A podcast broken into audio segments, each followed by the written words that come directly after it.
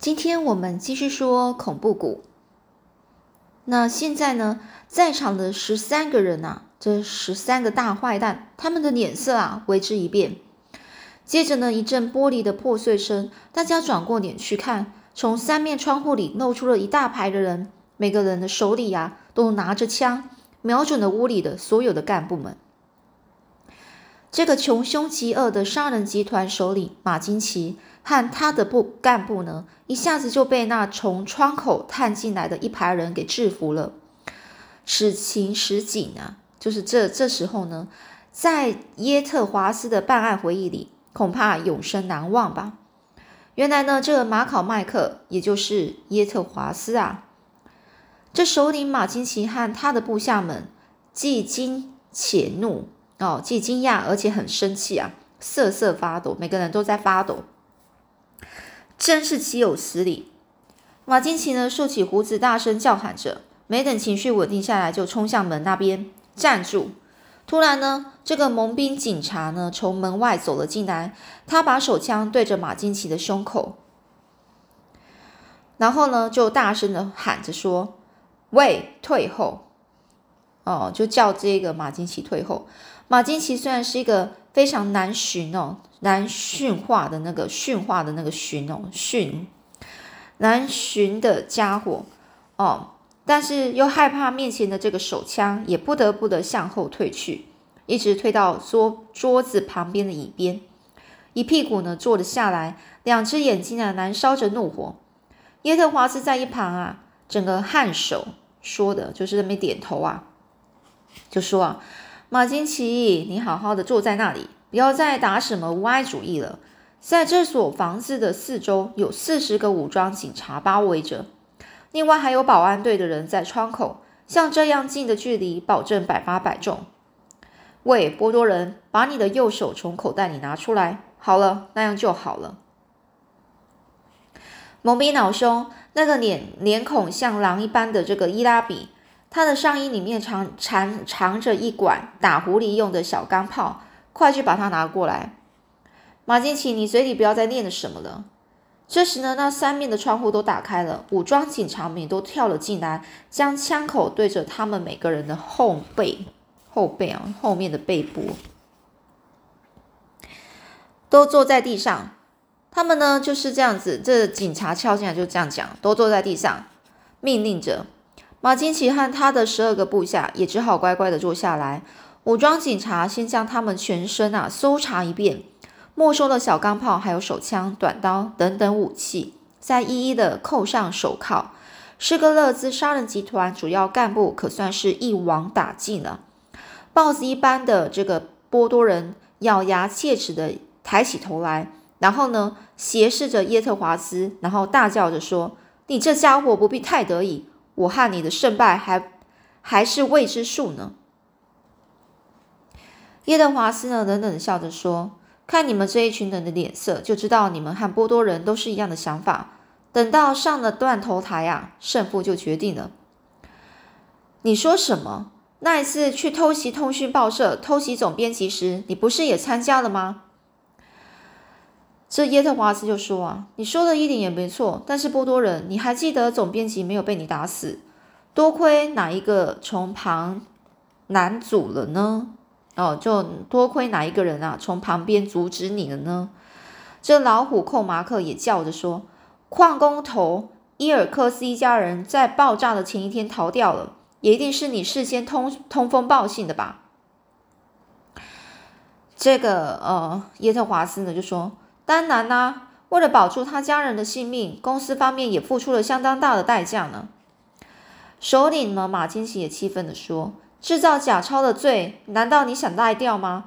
地下室里的印刷机就是最好的证明。这耶特华兹就说：“哼，我根本没有印过一张假钞票。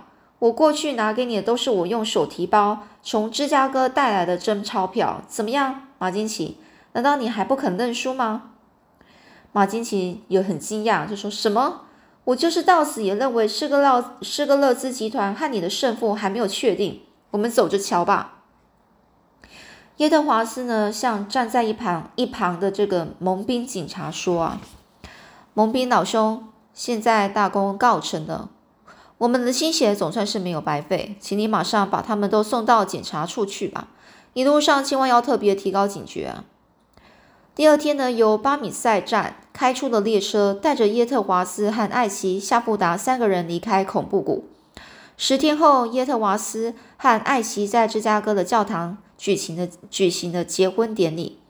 又过了三个月，杀人集团一党的罪状宣判了，首领马金奇和另外的九个干部判处死刑，而波多人寇马克、伊拉比因为杀人罪嫌不足。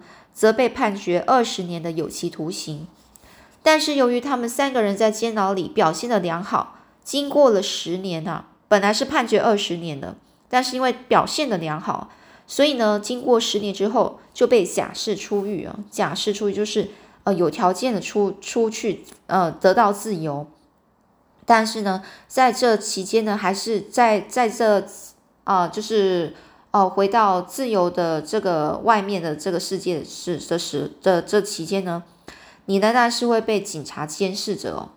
不过从他们过去的所作所为看来呢，那豹子一般的波多人，老虎一般的寇马克和和这个豺狼豺豺狼一般一般的这个伊拉比呢，他们呢都是绝非善类啊，就不是一个很好人哦。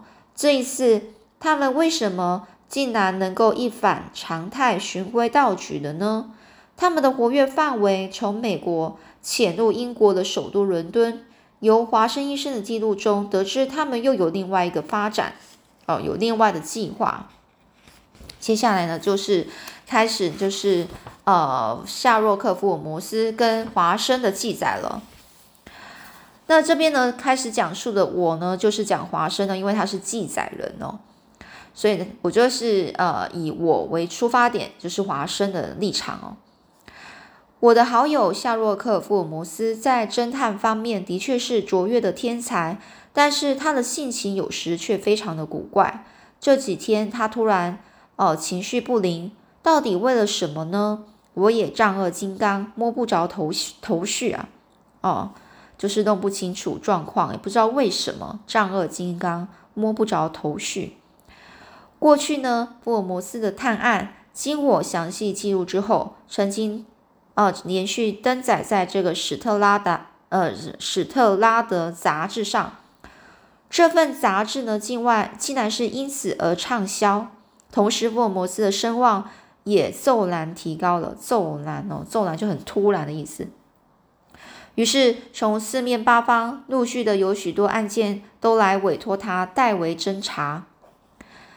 喂，华生，现在每天都不断有鸡毛蒜皮的小案件来找我侦查哦。鸡毛蒜皮哦，就是非常非常不重要的意思，真是无聊透了。我看以后如果再有那样的事，都请你替我回绝了吧。这他呢一脸不高兴啊，苦笑的对我说：“好的，以后如果遇到小的案件，就归我负责好了。”哦，这华生就这样讲。我也只好承担下来啊！可是今天早上我和他共进早餐的时候，福尔摩斯呢竟然不吃面包也不喝汤，手里拿着一颗信啊，翻来翻去的看，翻来覆去的看，然后又抽出里面的信来凝视注视，哦，凝目注视就是很认真的看。赶快用汤吧，冷的味道就不好了。哦，华生就这样说。这福尔摩斯就说：“啊，真的是布罗克写来的信啊！”这福尔摩斯啊，没有理会华生说的话，仍然就一直在注视着那封信啊，就自己自言自语说着：“哎呀，看这封信的字体，的确是和前一封信一模一样啊，像是布罗克的笔迹。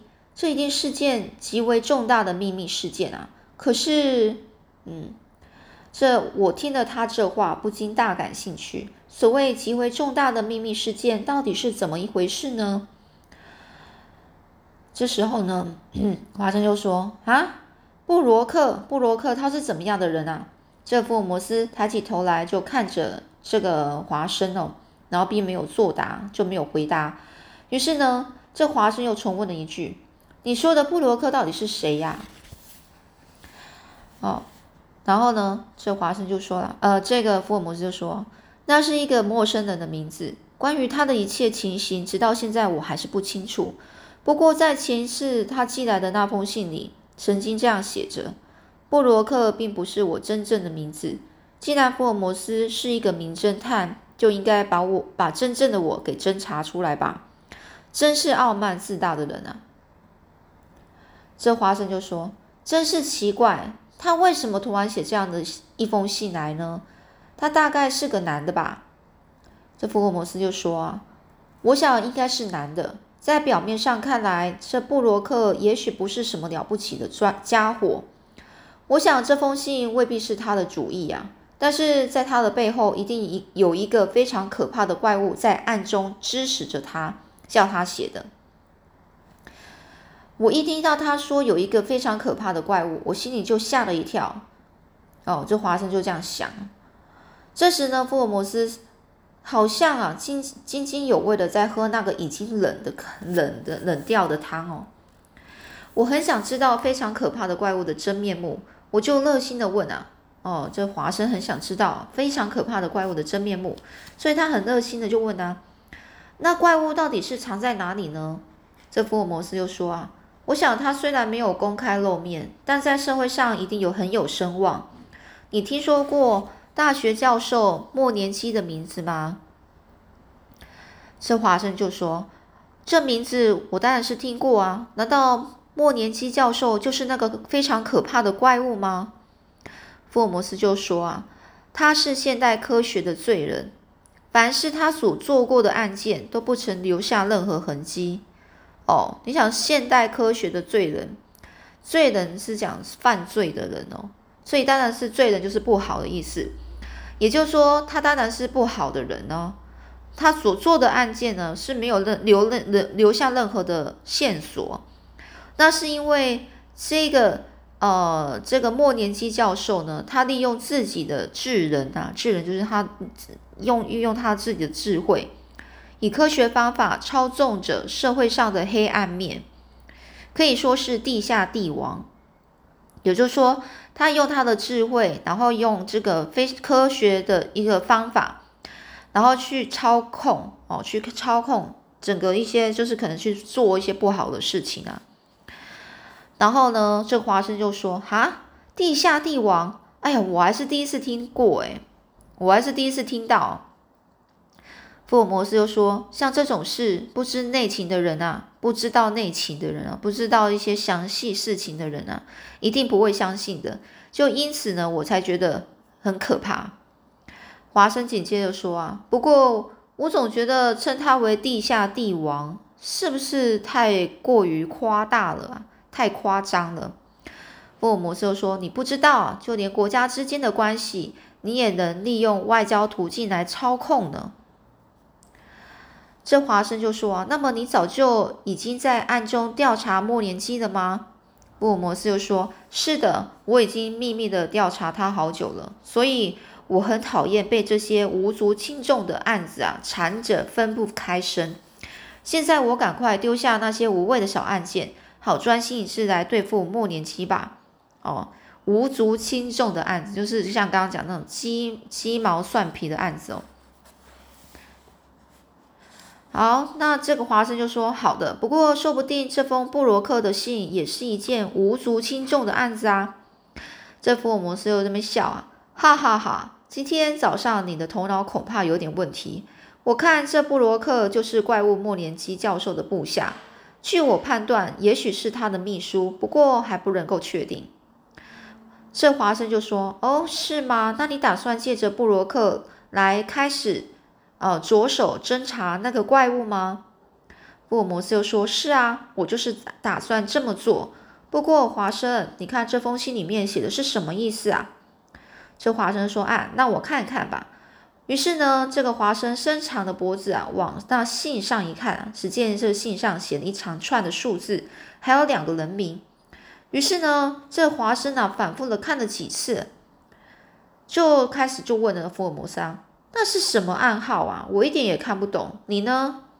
福尔摩斯又说：“我也看不懂啊。”啊，这华生说：“连你也看不懂，那我再想想吧。”啊，我想起来了。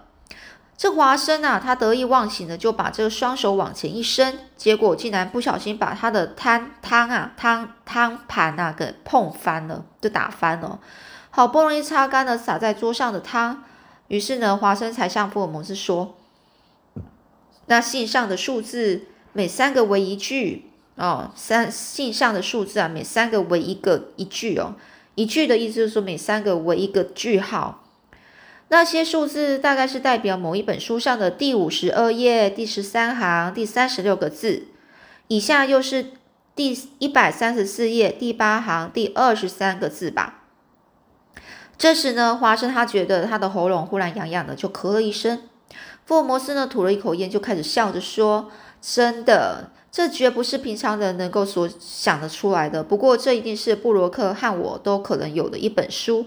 像这样的书，到底要去哪里找呢？这华生就说：“当然是最普遍的书啊，普遍哦，就是每个人都有的。”这福尔摩斯又问啊：“那到底是什么书呢？”那这华生就说：“啊，我想可能是每一个家家庭中啊必备的圣经吧。你如果没有的话，哈德逊太太也一定会有啊。”这叼着烟的福尔摩斯啊，不禁双手一拍，大笑说：“哈，你的想法真妙！我倒也有一本圣经，可是圣经有各种版本，每一本都不尽相同。我的圣经如果和布罗克的不一样，哦，我的圣经如果和布罗克的是不一样的，那也没办法。”这华生就说：“这么说情况还是很糟诶，也就是说还是不知道怎么怎么一回事啊。”福尔摩斯呢就说，而且这道格拉斯和巴尔斯顿又是什么意思呢？哦，另外有两个名字哦，哦，很前面是一堆数字，然后后面是两个名字。这华生呢就说，这一点我也我就不知道，想不通啊。这福尔摩斯就说，这一位布罗克先生不愧是地下帝王的部下，倒也是用心良苦啊。他大概是害怕这封信会落在他人手里，才写出这样的暗语。我想在他下一封信里就会解释明白了。这华生又说：“哦，是吗？哦，福福尔摩斯又说，同时你所说的圣经究竟是哪一种版本的？他大概也会详细的告诉我们吧。”然后开始开始大笑。这午后啊，就下午过后呢，最近哈德逊太太雇佣的这个佣人毕利呢，从门口的小信箱取出了一封信来。哦。也就是说，这个佣人毕玉毕利呢，就拿的是一封信啊，来，然后就交给了这个福尔摩斯。福尔摩斯呢，立刻就转过身向这个华生说啊：“华生，你看我猜的不错吧？这果然又寄信来啦。”这福尔摩斯呢，拆开信封，很快的看了一次，就丢在这个华生的面前说：“，你看是布罗克寄来的。”这华生就说：“哈，有没有提到圣经的事啊？”于是呢，他赶紧的就打打开信呢，然后看看内容哦。夏洛克·福尔摩斯先生，我现在的处境非常危险。那个问题到此为止，因为他哦，这个他有给他特别的框上引号跟下引号，已经对我产生怀疑了。当我正要写信告诉你前一封信的密码应该是怎么解读时，他突然走进来了。幸亏我藏得快。如果被他发现，恐怕我马上要会送掉性命的。哎呀，实在太危险了！我希望你在看完这封信之后，连同前一封的密码信一同烧掉，不然万万一啊落在他手里的话，连先生也很危险呢。这布罗克上，这华生就说啊，一封信里竟然出现三个危险的字眼呢。于是呢，这华生就把信啊折好，交还给福尔摩斯。那你看吧，这布布罗克在写信的时候，大概连手都在颤抖着呢。哦，福尔摩斯呢，抽着烟斗，深锁哦，深锁眉头啊，就是皱着眉头，似乎在思索着什么，就在想什么。这信上的他，指的就是莫年基教授吗？嗯，这华生就问哦，这福尔摩斯就说，当然啦，在各国的秘密集团中，都把莫年基教授称作他。哦，男生的他哦，那华生就说啊，那一定就是一种可怕的恶势力，恶势力就是恐可怕的一个集团哦，所以呢，布罗克才会这样可恐惧啊，就是那害怕。不过那密码始终无法解释明白，实在是很可惜啊。这福尔摩斯又说：“我不会轻易就断了念头的，就是他不会轻易放弃的。”喂，华生，你把这封信拿去抄在别的纸上，我们再研究研究看看。华生就说：“哦，好。”于是呢，华生就铺好纸，拿起铅笔啊，五二一三三六一三四八二三，道格拉斯。嗯，当他在写的时候啊，这华生啊，真是他就开始觉得佩服福尔摩斯惊人的记忆力啊。那后面又是怎么样的发展呢？我们下次再继续说喽。